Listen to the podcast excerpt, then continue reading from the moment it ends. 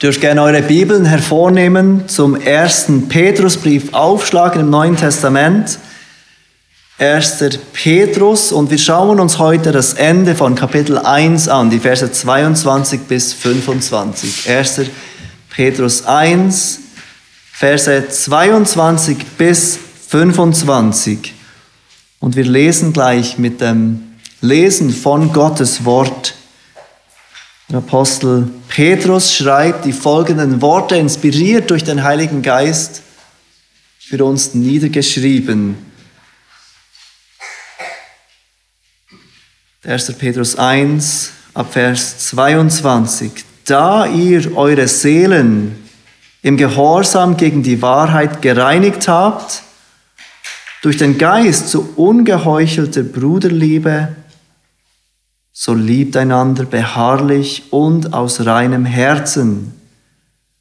Denn ihr seid wiedergeboren, nicht aus vergänglichem, sondern aus unvergänglichem Samen durch das lebendige Wort Gottes, das in Ewigkeit bleibt. Denn alles Fleisch ist wie Gras und alle Herrlichkeit des Menschen wie die Blume des Grases. Das Gras ist verdorrt und seine Blume abgefallen aber das Wort des Herrn bleibt in Ewigkeit. Das ist aber das Wort, welches euch als Evangelium verkündigt worden ist. In unserem Text heute Morgen, in diesen letzten Versen des ersten Kapitels, gibt Petrus uns wieder eine Anweisung, einen Auftrag, einen sogenannten Imperativ nachdem er angefangen hat mit seinen vielen Imperativen in diesem Brief. Und er gibt uns nicht nur einen Auftrag, sondern er gibt uns auch zwei Gründe in diesem Text für diesen Auftrag. Zwei Gründe, weshalb wir so leben sollen, wie er sagt. Und genau das ist die Gliederung der heutigen Predigt. Zuerst der Auftrag, dann der Grund eins, dann der Grund zwei.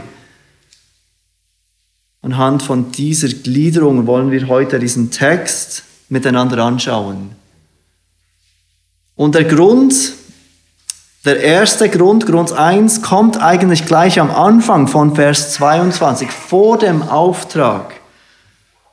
Und der zweite Grund kommt dann nachher ab Vers 23. Aber wie gesagt, wir fangen mit diesem Auftrag an, den der Apostel Petrus an uns heute Morgen richtet. Und was ist dieser Auftrag? Was ist der Auftrag, den er an diese verschiedenen Christen in der Zerstreuung schreibt, an die er ja diesen Brief schreibt? Und was ist dieser Auftrag an uns heute Morgen? Es ist kein unbekannter Auftrag, es ist ein Gebot, das wir kennen und trotzdem ein Gebot, an welches wir immer wieder erinnert werden müssen, ein Gebot, zu welchem wir immer wieder aufgefordert werden müssen, weil es einfach nicht natürlich aus uns herauskommt.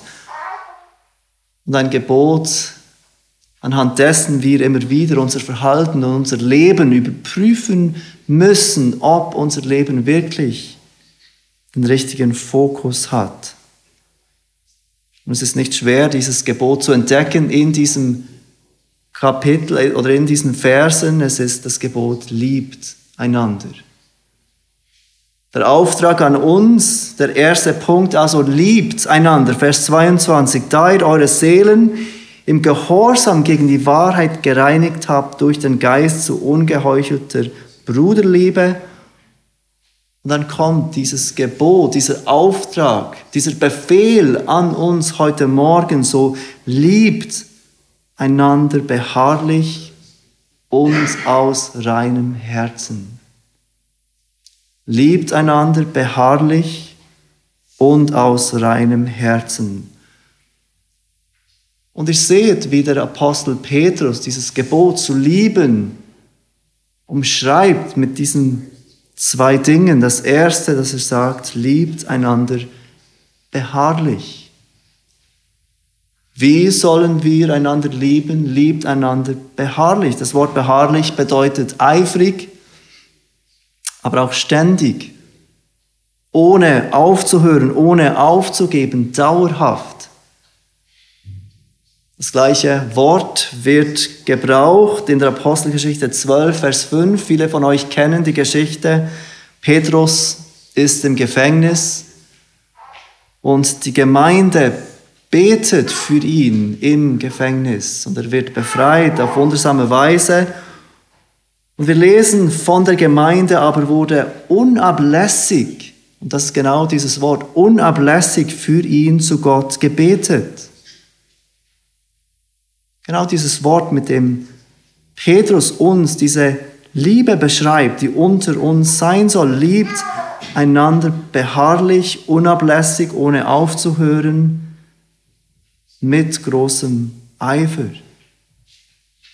So sollen wir Christen, die Gemeinde, einander lieben. Nun, warum würde der Apostel Petrus dies schreiben? Weshalb würde er diese Liebe, die wir untereinander haben sollen, so beschreiben, dass sie nicht aufhören soll, dass sie dauerhaft sein soll, dass sie eifrig sein soll, dass sie unablässig sein soll, weil es genau diese Tendenz ist in unseren Herzen, aufhören zu lieben, wenn unser Glaube oder unser Leben unter Druck ist, wenn es schwierig ist in unserem Leben. Wir haben gesehen, dass diese Christen, an die Petrus diesen Brief schreibt, unter Druck waren. Ihr Glaube war angefochten.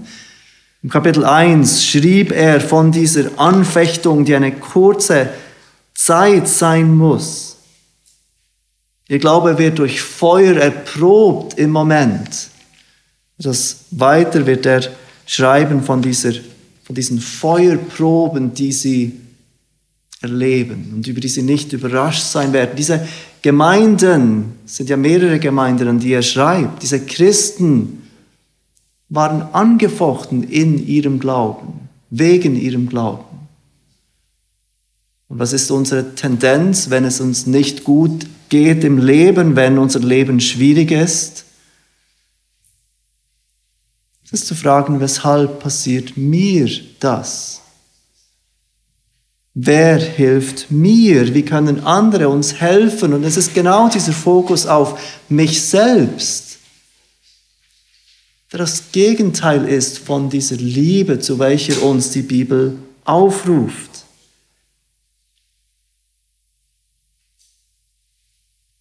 Wenn wir angefochten sind, wie es diese Christen erleben, dann sind wir so schnell dabei, nicht mehr zu lieben, auf die anderen zu blicken, sondern auf uns selbst. Und genau deshalb schreibt Petrus, liebt einander ohne aufzuhören, beharrlich, eifrig. Aber diese echte biblische Liebe ist eben genau das Gegenteil von diesem Auf mich schauen. Johannes 15, 13 sagt, Jesus sagt dort, größere Liebe hat niemand als die, dass einer sein Leben lässt für seine Freunde. Dieser Fokus auf den anderen. Ich lasse mein Leben für den anderen. 1. Korinther 13, 5, die Liebe sucht nicht das ihre. Biblische Liebe sucht immer das Wohlergehen des anderen. Und genau darin sind wir angefochten, wenn es uns nicht gut geht. Wenn unser Glaube geprüft wird, wenn wir Verfolgung erleiden, wie es diese Christen erlitten. Und so erinnert uns Petrus und gibt uns diesen Auftrag, liebt einander beharrlich. Und dann sagt er noch etwas Zweites über diese Liebe, liebt einander aus reinem Herzen. Liebt einander aus reinem Herzen. ich glaube, hier müssen wir uns in Erinnerung rufen, was die Bibel unter dem Herz versteht, wenn sie vom Herz spricht. Wenn wir heute an das Herz denken, dann denken wir an Gefühle. Liebt einander aus reinem Herzen. Wir denken ganz schnell an Gefühle. Ich möchte Gefühle empfinden, Gefühle der Liebe für diese Person. Doch wenn die Bibel vom Herz spricht, dann spricht sie nicht ausschließlich und auch nicht primär von diesen Gefühlen, die in unseren Herzen sind, sondern das Herz, wie Petrus es verwendet, wie es die Bibel verwendet, schließt das Denken mit ein. Es ist der Sitz unseres Denkens, wo wir Entscheidungen treffen, wo wir diesen Dialog erleben in uns, dieses Sprechen in uns, wenn wir uns entscheiden, etwas zu machen oder nicht zu machen. Es ist der Ort des Denkens. Und dieser Dialog, dieses Denken ist dann das, woraus die Gefühle entstehen. Liebt einander aus reinem Herzen, sagt Petrus. Und Petrus spricht hier sehr wahrscheinlich unsere Motivation an, die rein sein soll, zu lieben. Wir lieben nicht, weil ich irgendetwas erhalten will. Ich zeige jetzt Liebe, damit du mich nachher liebst. Ich tue jetzt etwas Gutes für dich, dass du nachher etwas Gutes für mich tust. Ein Petrus ruft uns aus, zu lieben aus reinem Herzen mit einer guten Motivation, die nicht selbstsüchtig und somit lieblos ist. Es ist wichtig zu verstehen, dass wenn Petrus hier die Motivation anspricht, dieses Lieben aus reinem Herzen, dann spricht er nicht von Perfektion,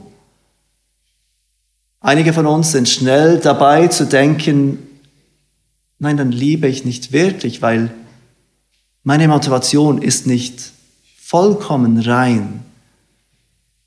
Oder ich weiß nicht, ob meine Motivation vollkommen rein ist. Wie weiß ich das auch? Kann ich dann überhaupt lieben? Paulus spricht hier nicht von einer Perfektion. Niemand von uns ist vollkommen. Aber er ruft uns auf. Liebt einander beharrlich und aus reinem Herzen. Prüft eure Motivation, soweit ihr könnt, aber liebt.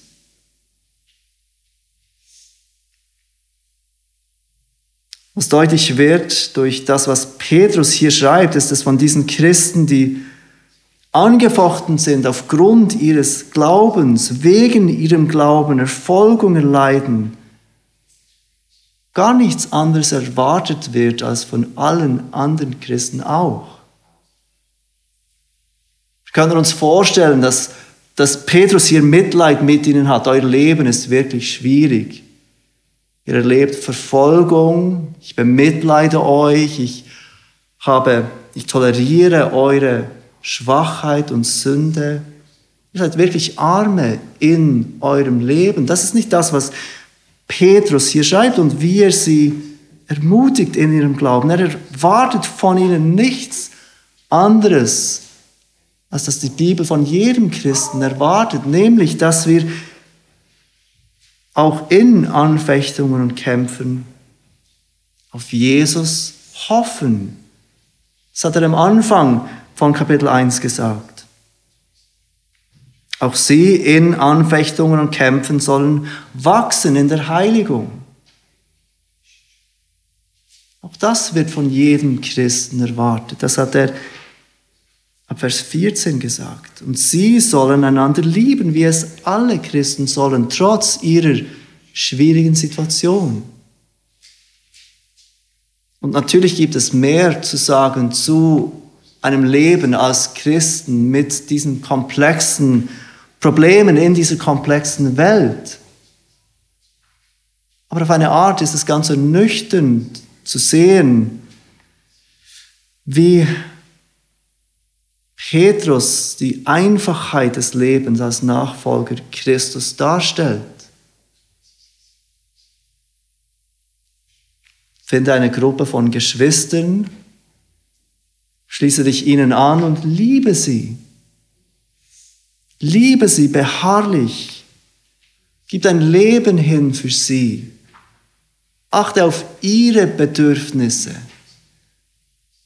Bete für sie, sprich biblische Wahrheit in ihr Leben, sei für sie da, sorg für sie. Ermutige sie, ermahne sie. Sei gemeinsam ein Zeugnis für unseren Herrn Jesus. Seht ihr, auf eine Art gibt Petrus ganz eine einfache Hilfe in diesen komplexen Problemen, die diese Christen erleiden. Liebt einander. Hört nicht auf, einander zu lieben. Seid nicht auf euch selbst fokussiert.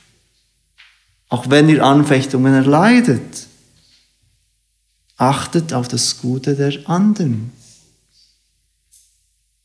Es ist etwas, das wir immer wieder sehen, dieses Gebot, diese Anweisung zu lieben im Neuen Testament. Johannes 13, Verse 34 bis 35. Ein neues Gebot gebe ich euch, dass ihr einander lieben sollt, damit wie ich euch geliebt, geliebt habe, auch ihr einander liebt. Daran wird jedermann erkennen, dass ihr meine Jünger seid, wenn ihr Liebe untereinander habt. Johannes 15, 12, das ist mein Gebot, dass ihr einander liebt gleich wie ich euch geliebt habe. Johannes 15, 17, das gebiete ich euch, dass ihr einander liebt. Römer 13, Vers 8, seid niemand etwas schuldig, außer dass ihr einander liebt. Denn wer den anderen liebt, hat das Gesetz erfüllt. 1. Johannes 4, Vers 7, Geliebte, lasst uns einander lieben. Denn die Liebe ist aus Gott und jeder, der liebt, ist aus Gott geboren und erkennt Gott. Also der Auftrag, was sollen diese Christen unter Verfolgung tun? Was sollen wir heute Morgen in unseren Anfechtungen und trotz unserer Anfechtungen tun? Liebt einander.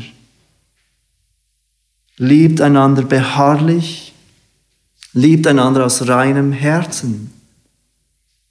Das ist der Auftrag des Apostel Petrus an uns, heute Morgen, die sein Wort hören und empfangen, liebt einander, liebe Geschwister.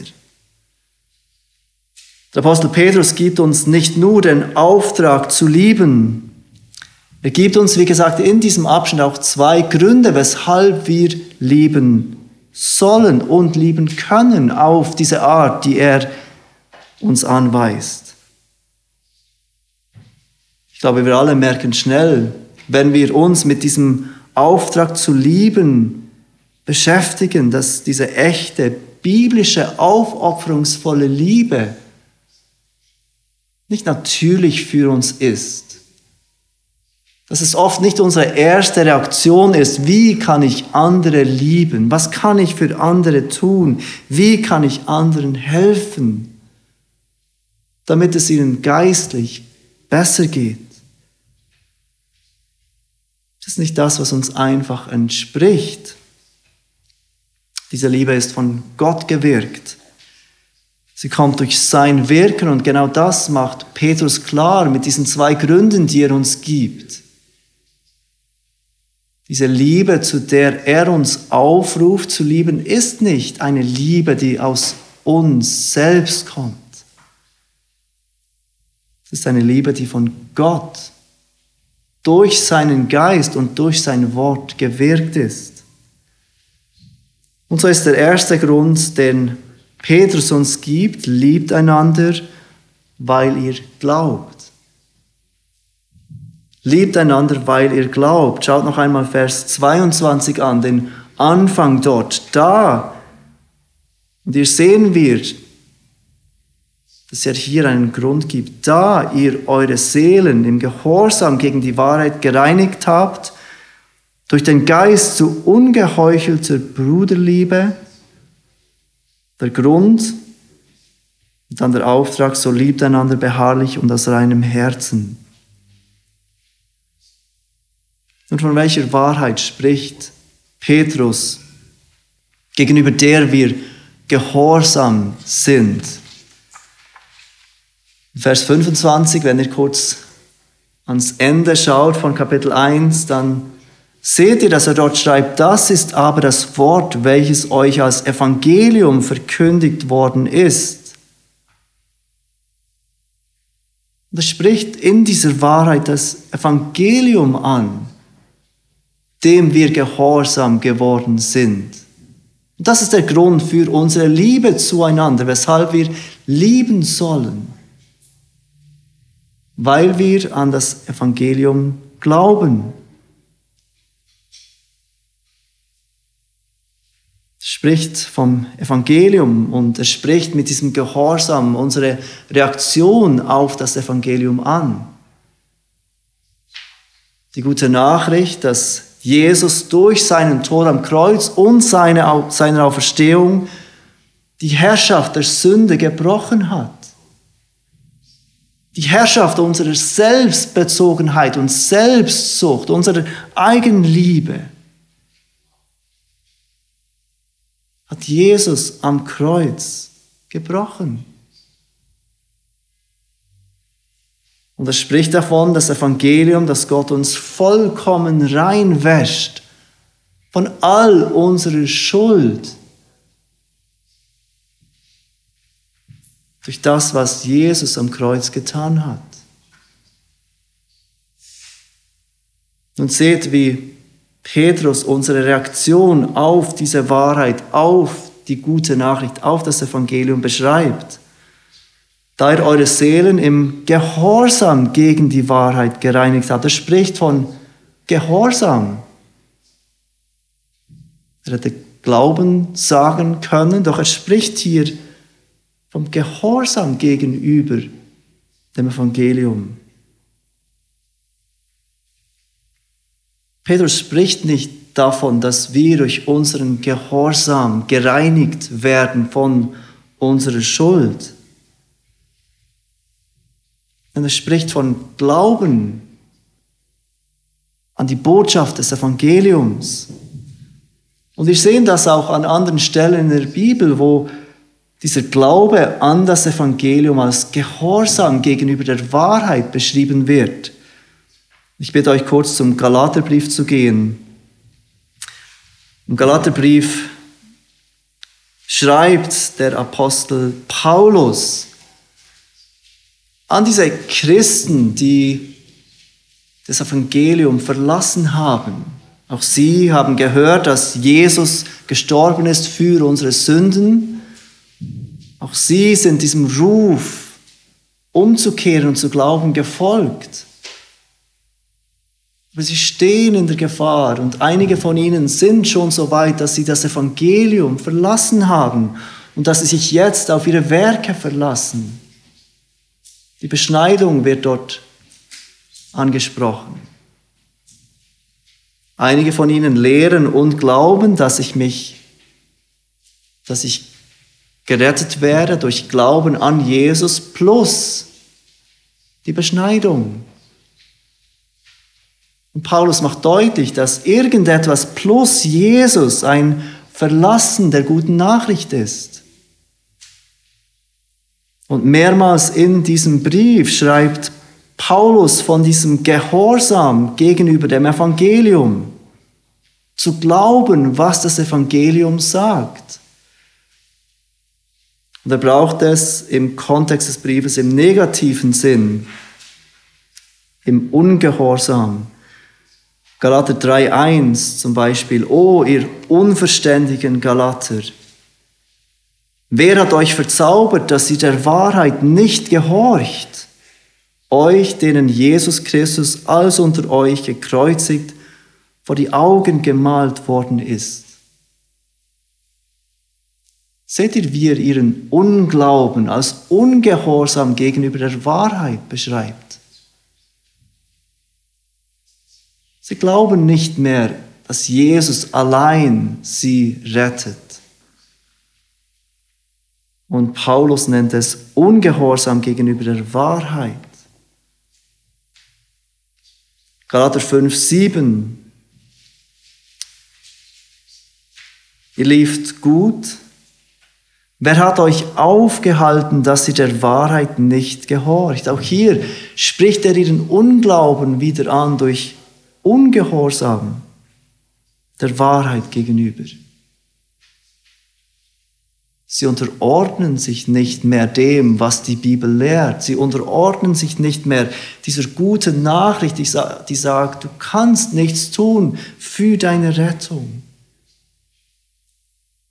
Jesus allein rettet. Und du kannst nur darauf vertrauen. In Galater 6,1 beschreibt er diesen Ungehorsam, wie dieser Ungehorsam gegenüber der Wahrheit aussah. Mich wundert, dass ihr euch so schnell abwenden lasst von dem, der euch durch die Gnade des Christus berufen hat zu einem anderen Evangelium. Darin bestand ihr Ungehorsam gegenüber der guten Nachricht, gegenüber der Wahrheit, in diesem Hinwenden zu einem falschen Evangelium.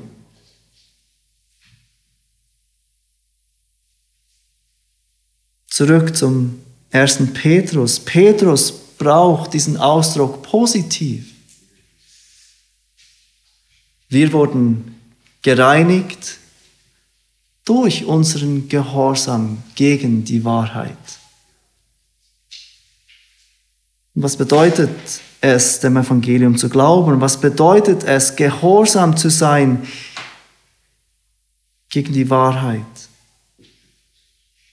Es bedeutet anzuerkennen, dass es einen heiligen und gerechten Gott gibt. Anzuerkennen, dass du in Rebellion gegen diesen heiligen Gott lebtest oder immer noch lebst. Zu glauben, dass Jesus Christus die Strafe getragen hat, die du und ich verdient haben, wegen unserer Rebellion. Und es bedeutet auf diese Wahrheit allein zu vertrauen für deine Rettung. Dies bedeutet es, gehorsam zu sein gegenüber der Wahrheit. Und dieser Glaube an Jesus, dieser Gehorsam gegen die Wahrheit, ist es, wie Petrus es beschreibt, was uns gereinigt hat was uns völlig reingewaschen hat. Und das ist der erste Grund, weshalb wir lieben sollen.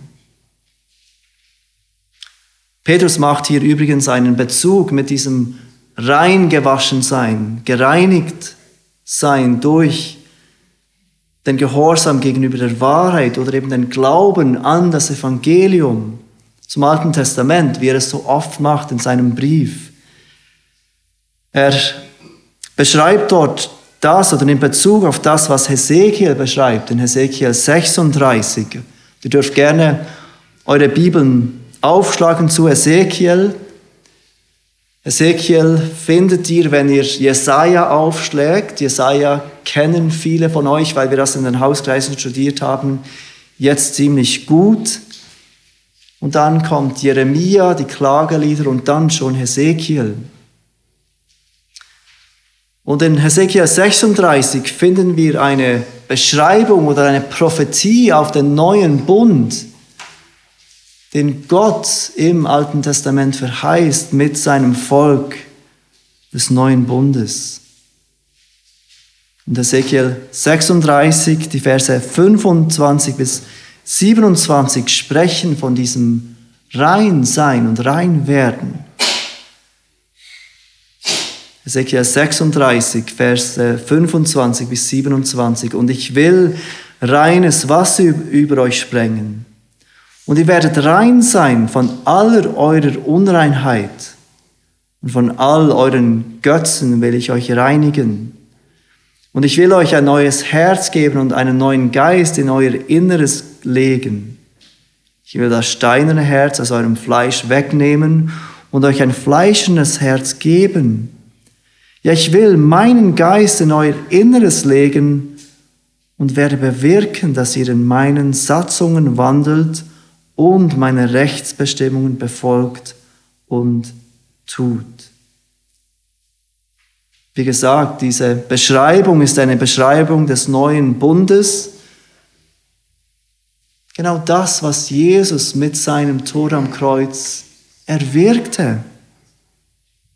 Und jeder, der glaubt, ist Teil dieses neuen Bundes. Dieser neue Bund besteht aus Menschen, die dieses neue Herz haben, die rein sind, die gereinigt sind von jeder Unreinheit. Und genau darauf nimmt Petrus Bezug. Durch unseren Glauben an Jesus, er nennt es Gehorsam, sind wir rein, rein gewaschen. Und genau deshalb sollen wir einander lieben. Bevor wir zum zweiten Grund kommen, den Petrus uns nennt. Er fügt noch etwas ganz Kurzes hinzu, um klarzumachen, dass obwohl er vom Gehorsam spricht, dass er hier nicht eine Werksgerechtigkeit lehrt. Da ihr eure Seelen im Gehorsam gegen die Wahrheit gereinigt habt, und dann sagt er, durch den Geist. Diese Reinigung, dieser Gehorsam geschieht nicht durch uns selbst, sondern sie kommt durch den Geist, wie Petrus es beschreibt.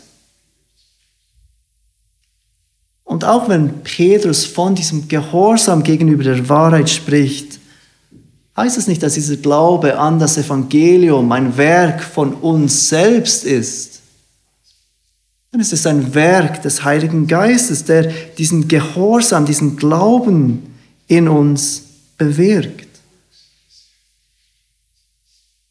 Der Geist Gottes wirkt durch das Wort Gottes und führt Menschen, die geistlich tot sind, zu diesem lebendigen Glauben an das Evangelium. Wir wurden gehorsam gegenüber der Wahrheit durch den Geist. Und deshalb sollen wir einander lieben. Das ist der erste Grund von diesem Auftrag, den Petrus uns gibt. Liebt einander beharrlich und aus reinem Herzen, weil du glaubst. Der zweite Grund kommt im Vers 23.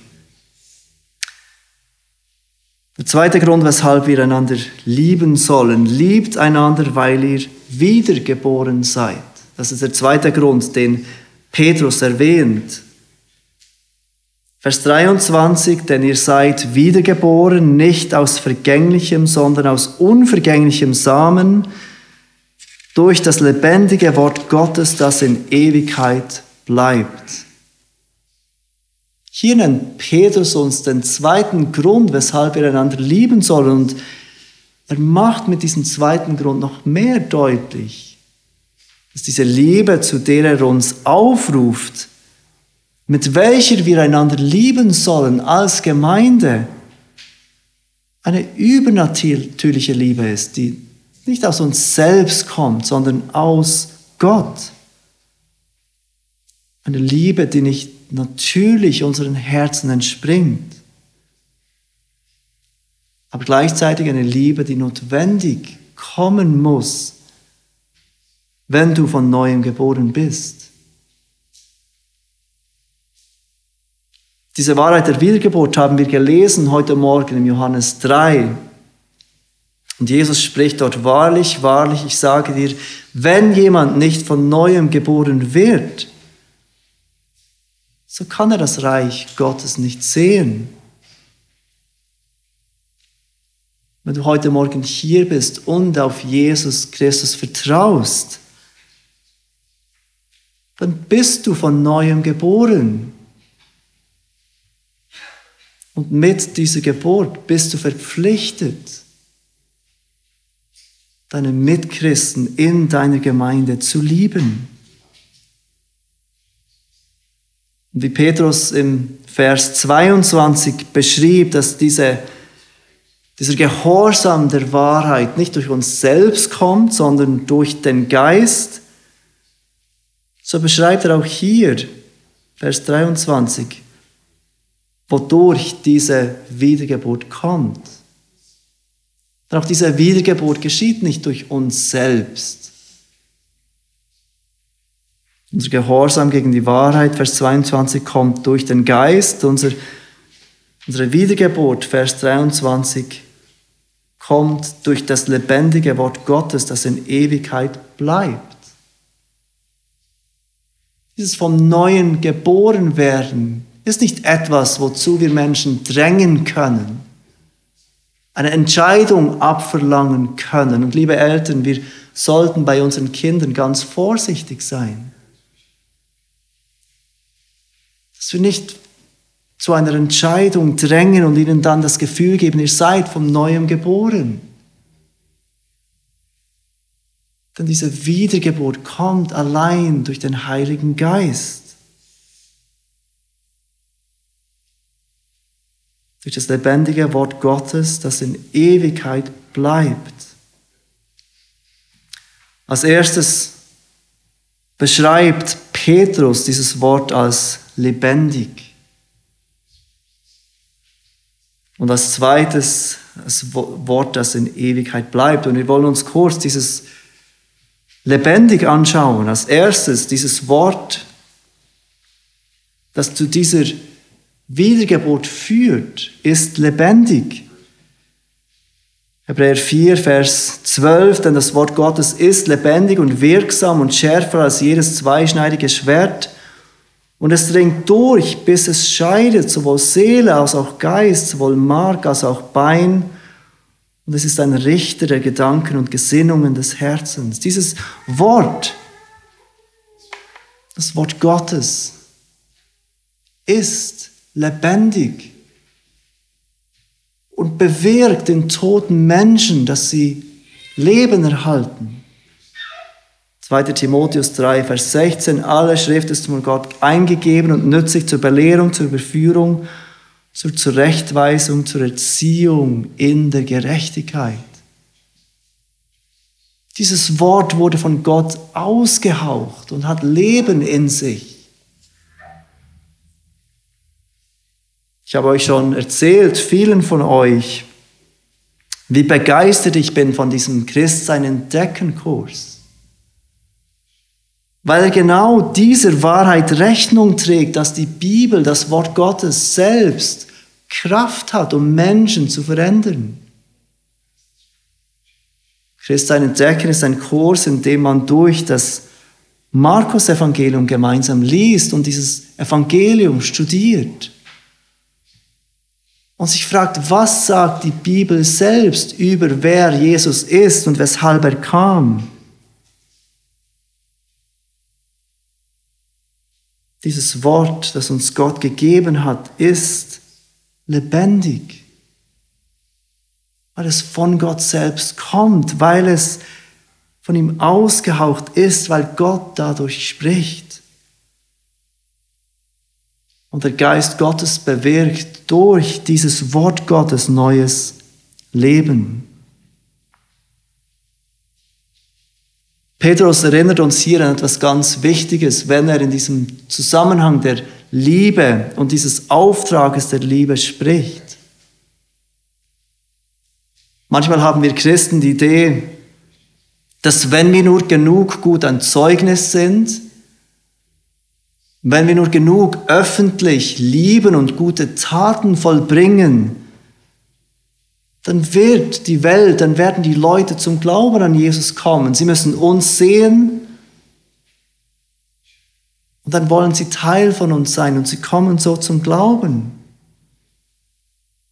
Aber Petrus macht deutlich, auch wenn diese Liebe absolut unverzichtbar ist, und auch wenn diese Liebe Zeugnis gibt der Welt, dass wir die Jünger von Jesus sind, wird niemand zum Glauben kommen wegen uns, weil wir genug gut leben, weil wir ein genug gutes Zeugnis sind für Jesus. Petrus macht klar, dass unsere Wiedergeburt allein durch das Wort Gottes kommt. Allein durch den Geist Gottes, der durch sein Wort spricht und Menschen zu sich ruft. Dieses Wort ist lebendig und er beschreibt dieses Wort noch etwas näher und sagt als zweites, dieses Wort ist ewig und unvergänglich. Es bleibt in Ewigkeit, sagt er. Und dann im Vers 24 sagt er Folgendes über dieses Wort. Denn alles Fleisch ist wie Gras und alle Herrlichkeit des Menschen wie die Blume des Grases. Das Gras ist verdorrt und seine Blume abgefallen, aber das Wort des Herrn bleibt in Ewigkeit. Ich hoffe, euch ist diesen, dieser Vers bekannt vorgekommen. Petrus zitiert hier aus Jesaja 40, die Verse 6 bis 8. Es ist dort etwas umfangreicher. Jesaja 40, 6 bis 8, es spricht eine Stimme, verkündige und er sprach, was soll ich verkündigen? Alles Fleisch ist Gras und alle seine Anmut wie die Blume des Feldes. Das Gras wird dürr, die Blume fällt ab, denn der Hauch des Herrn hat sie angeweht. Wahrhaftig, das Volk ist Gras, das Gras ist verdorrt, die Blume ist abgefallen, aber das Wort unseres Gottes bleibt in Ewigkeit. Wie die Blume des Feldes hat auch der Mensch eine gewisse Herrlichkeit. Aber diese Herrlichkeit wird abfallen. Dieses Gras wird verdorren. Aber dieses mächtige, lebendige Wort des Herrn bleibt in Ewigkeit. Vers 25 fügt Petrus hinzu, das ist aber das Wort, welches euch als Evangelium verkündigt worden ist. Brüder und Schwestern, weil wir diesem Evangelium glauben und weil wir durch Gottes Geist von neuem geboren sind, sollen wir einander lieben. Seht ihr wieder die Reihenfolge, die wir so dringend richtig haben müssen? Bemerkt, wie Paulus deutlich lehrt, dass wir nicht gerettet werden wegen unserer Liebe. Wir werden nicht gereinigt, weil wir lieben. Wir werden nicht von neuem geboren, weil wir lieben. Es ist Gottes Initiative, die zuerst kommt. Er bewirkt durch den Geist den Glauben, der uns reinigt. Er bewirkt durch sein Wort diese neue Geburt in uns, die neues Leben gibt, die uns zu einer neuen Schöpfung macht und darauf, was auf Gottes Werk, das zuerst kommt, gründet unser Werk einander zu lieben. Aber es ist Gottes Auftrag an uns. Liebt einander beharrlich. Liebt einander aus reinem Herzen. Lass uns beten.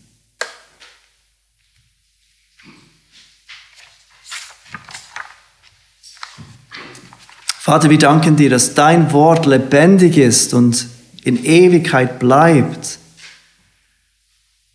Dass dein Wort in vielen von uns dieses neue Leben bewirkt hat. Diesen Gehorsam in der Wahrheit, die durch deinen Geist kommt. Und wir bitten dich, dass dein Geist diesen Gehorsam des Glaubens in denen bewirkt, die dich nicht kennen. Dass niemand von uns sich selbst täuscht und denkt, dass er oder sie durch irgendeine Entscheidung gerettet ist, sondern dass wir alle erkennen dürfen, dass wir gerettet sind aufgrund von deinem Werk allein in unseren Herzen. Vater, wir bitten dich, dass du uns hilfst, zu wachsen in der Liebe zueinander. Dass jeder einzelne von uns sieht, dass er oder sie als Christ berufen ist, zu lieben, beharrlich zu lieben, das Gute im anderen, das andere im Blick zu halten. Und gleichzeitig danken wir dir für die Liebe, die wir sehen dürfen, überall in unserer Gemeinde, wie Geschwister sich beharrlich lieben, wie Geschwister füreinander sorgen. Wir danken dir für dieses Werk des Geistes, das so deutlich sichtbar ist in unserer Gemeinde. Amen.